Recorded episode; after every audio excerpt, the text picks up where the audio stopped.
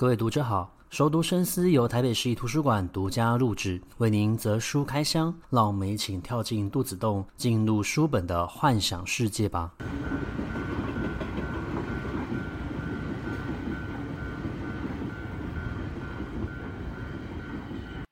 各位听众好，欢迎回到熟读深思。那么在这个地方，先祝大家新年快乐，也希望大家能够开工大吉。那今天我们要介绍的这一本书呢，就跟职业有关哦，来自于各行各业的专业人士。这本书它是一本翻译书，那么来自日本，它的作者叫做井上李金子。那井上李金子呢，他花了蛮多的时间去访问在日本的各个领域的职人，特别的是这些工作，我们或许都不知道，其实它是一门非常专业的领域。好比说，浮世绘的绘师，然后制作茶壶的专家，或者是专门从事佛像的雕刻师，那有研究，然后专门打磨日本刀的刀匠，或者是呃制作一种特殊的玻璃，叫做切子玻璃，他们可能运用在所谓的玻璃杯的一个制作，还有像是我们可以在呃佛寺所看。神社所看到的这一些木工、木匠，他们其实都有一个专有名称，叫做摄寺木工。那另外还有一些是版画雕刻师哦。那么这一些工作呢，其实在日本他们也面临的一个非常重大的问题，除了少子化的问题之外呢，由于学习他们的时间非常的长哦，所以不见得有这么多的年轻人愿意投入到这个领域、这个行业去学习哦。那么学习这些技术呢，他们其实都是透过师徒制的方式去传授有关于这一门职业的一个诀窍哦，所以要花费蛮长的时间去跟随同一位师傅学习。那尤其在学习的期间之中，他们是属于学徒，所获得到的这些知识或者说是技术是无价的，所以通常呢，他们都是属于无给职，也就是你在这段时间之内跟着这位师傅来学习，他是不用付你任何薪水的。那么有一些师傅，他可能会透过呃给零用钱的一个方式，但是呢，还是会有蛮多的人哦，他必须要白天跟着这个师傅学习，晚上呢，他可能需要去呃像是超商或者说是便利商店来打工，来维持自己的一个生计哦。所以说，像这样子的一个领域职业呢，它其实靠的就是一种呃延续传统的热情，以及你对于这一份职业的一个呃信心和。嗯，使命感来去维续下去的。那么，呃，井上李金子他所创作，然后访谈这一些呃职业领域的一个专家，那他特别的就是他去访问了，例如说这个职业的师傅跟徒弟，同时去了解他们当初为何会想要投入这样的一份产业工作，以及呢，他透过像这样子的一个世代差去反映出来了一两种不同世代他们对于同一件事情观念上面的一个差异哦。那这本书就叫做《师徒百景》哦。那我从这样看。这本书里面呢，归纳了一些点呢，我觉得是在这些不同领域的专家职人身上所看到的共通性哦。首先呢，我觉得他们都有提到共同的一件事情，就是必须要善于观察哦。尤其呢，他们讲到过去在学习这一些呃技术的时候呢，通常都是站在师傅的背影去学习的，也就是说，你要透过你自己的眼睛去做观察，然后深入的去观察他们的每一个动作，尝试的把他的这些动作去去自己去进行一个拆解，然后转化成自己的一个技术跟学问哦。那当然呢，因为你透过观察而不是透过问的方式去做学习的时候，你能够看到多少，学到多少，凭的都是自己的天赋和本事哦。那么你所需要花费的时间就非常的长哦。可是，在现代这个社会呢，其实很多的年轻人，如果你没有让他短时间之内收到奇效的话，他可能就会离开这个领域了，因为他失失去耐心哦。或许也是因为我们在一个网络非常资讯发达的一个环境之下呢，每一个人其实获得资讯的速度非常的快哦。就像有些人说，如果你制作一支短影片，没有办法在三秒钟之内呢吸引住他，抓住他的一个眼球的话，他可能立刻就滑到下一个影片去了。那所以呢，现在其实他们在呃传做这一些技术的时候呢，也不见得只是透过观看的一个方式哦，还必须要加上师傅的口头指导，来缩短这一些呃师徒制的一个时间，让他们可以在短时间之内掌握到诀窍，然后再透过日后他自己。不停的实作经验呢，去累积这一些呃技术哦。所以看虽然是非常的重要，但是现在呢，退一步的观察也很重要，然后去看到整个事物的全貌哦。再来呢，其实有蛮多的一个呃职业领域的一个职人，包括像是庭院观。的一个呃庭园师呢，他其实就有讲到哦，你在呃学习这样的一个技术的时候呢，很大的一部分你不是去干涉它，而是要去保持一种自然的流动。就像里面呢，他访问到了一对庭园师哦，他就说这个庭园师他所做出来的一个作品呢，乍看之下就好像这个庭院原本就是长这个模样的，所以呢，你即使透过呃，照片去看这一座庭园，你都可以看到这座庭园每一个非常细节的树木，它的叶片以及它光线的沉动。流动的一个方，河水流动的一个方式哦，又仿佛你可以透过呃这张照片的一个观察呢，就感觉到整个森林清爽的一个空气哦。所以他们强调的其实是跟自然去做一个学习，而不是去干涉自然。包括了去雕刻所谓的一个佛像哦，其实也不是将所谓的一个木头当成你自己的一个呃雕刻的对象，而是从这个木头里面去找到佛像佛祖的一个。存在，所以当你凝视久了，你有非常好的一个观察能力的时候，你动刀的目的其实是让佛祖从这一个木头里面，呃，显现体现出来。那么他们强调的其实就是观察跟阅读的重要性哦。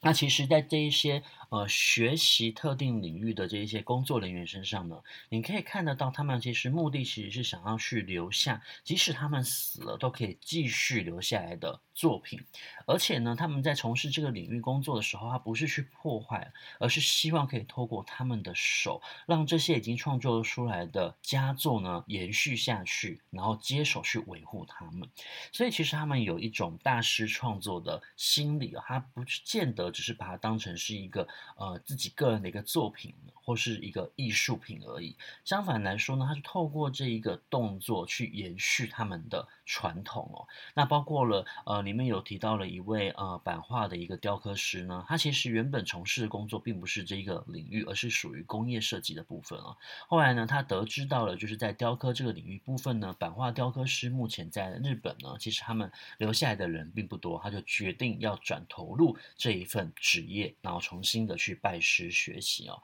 也因此他有提到，其实蛮多的一个工作，从过去呢就一直都有，但是呢，他们在做这个工作的时候呢，他们做的一个一件事情，一个这件事情的精神呢，是希望可以透过呃。古典又现代的一个心理去延续他们。那么，什么叫做古典又现代呢？就是所谓的古典，就是这一个技术，它流传的非常的久了，所以它一定有一套固定的一个学问哦，这是属于它古典的一个部分。但是呢，你在延续下去的时候呢，你不可能一成不变的维持这一个窠臼，而是说我们透过继承这一个学问，然后呢，我们要去了解现代的技术，那融入进来，然后把它创作成现代的社会它所需要，然后呈现出来的一个模样。所以延续古典的技术，但是用现代的感性去做创作，而这一切其实都是要建立在于你必须要先去了解这个学问古典的。部分了，那其实，在他访问到这一些职人领域里面呢，现代的师徒制其实并没有过去这么的，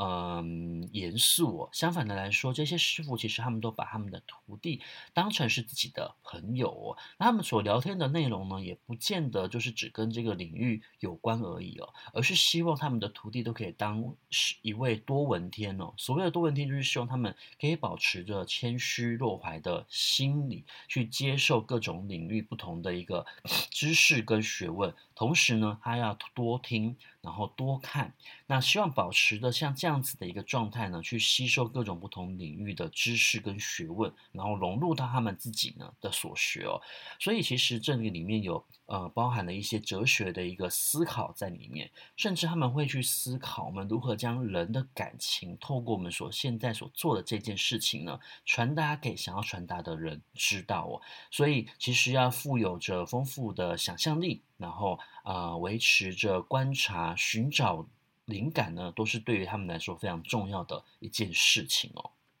那么他们做的这些事情，就像我们前面所讲的，必须要对他们的古典的部分，也就是原来这个领域它所传授的呃学问知识，然后跟技术要非常的熟悉，同时要要具有现代的感性去做创作，把现代的技术融入进来。思维融入进来之后呢，重新去进行一个定义跟转译哦，就像里面所提到的这些设计画师，他们不太可能只透过维护这一些文化财的呃艺术品或者说是绘画，然后就可以谋生哦。所以呢，他们其实就会把这一些会运用在神社，然后或者说是佛寺所运用到的一些画像呢，呃，经过转译，然后挑掉一些复杂的部分，留下这些简单的图像之后呢，然后然后印在这个纸上面，变成一个单独的艺术品来进行贩售，所以他们本身呢就会成为所谓的一个画家，然后透过这些贩售画作的一个方式，是维持他们的生计，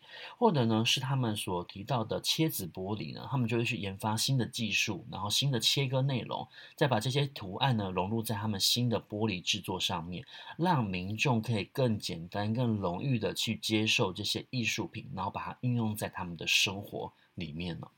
那我印象之非常的深刻呢，是有提到说，像里面有一位佛像的雕刻师，他就有讲到他们在学习呃雕刻佛像的时候呢，有一件事情很重要，就是下手要轻哦，并不是说你很用力的，然后拿着你的雕刻刀和锤子。就这样子削下所谓的一个木头啊，相反的，他们希望自己削下来的这些木头呢，它就好像是皮一样的薄哦。那这样的那个技术，其实它就是要透过巧劲，而他们呢，就会把像这样子的一件事情记在心里面，然后当成自己终身所追求的一个目标。所以，其实他们对于自我的要求呢，都十分的严格。又或者说，这些制作砚台的一个师傅呢，其实考验的是他们的眼光，因为一块石头到底哪一面。可以制作成砚台，这个是属于他们的一个专业的所以领域哦，所以必须要练出自己精锐的一个目光呢，才有办法驾驭这样子的一门学问跟知识哦。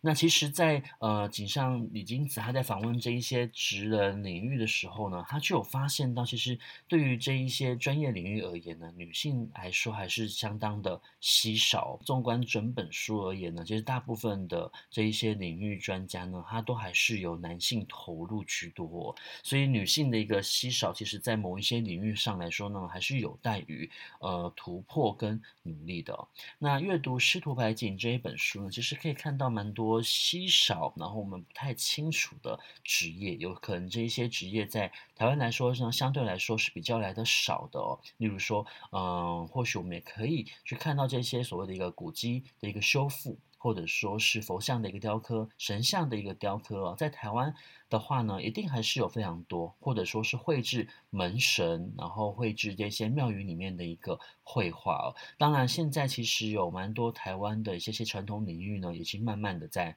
消失当中，或者说是。呃，依靠进口，包括这些庙宇可能使用到的一些雕像、石雕也好呢，可能都是从国外，像是中国或是越南直接进口。那原因其实也是因为我们在学习这些领域知识的时候呢，要必须要花费太多的一个时间，可是台湾的技术职业的这样子的一个训练呢，相对来说是不成熟的，所以我们要如何延续在台湾的这些传统领域呢？或许也是我们在观看这一本书的时候呢，需要去思考的一个。面向哦，那透过师徒百景，我们可以看到这一些比较稀少的一个领域职人，他们是如何培养培育的，同时呢，他们是抱持着怎样的一个心态去投入这一份工作，然后希望可以把这样子的一个传统呢，继续的延续下去哦。那如果你喜欢我们今天节目内容的话呢，也欢迎分享给你喜欢阅读的朋友哦。我们在下一集的空中书房再见，拜拜。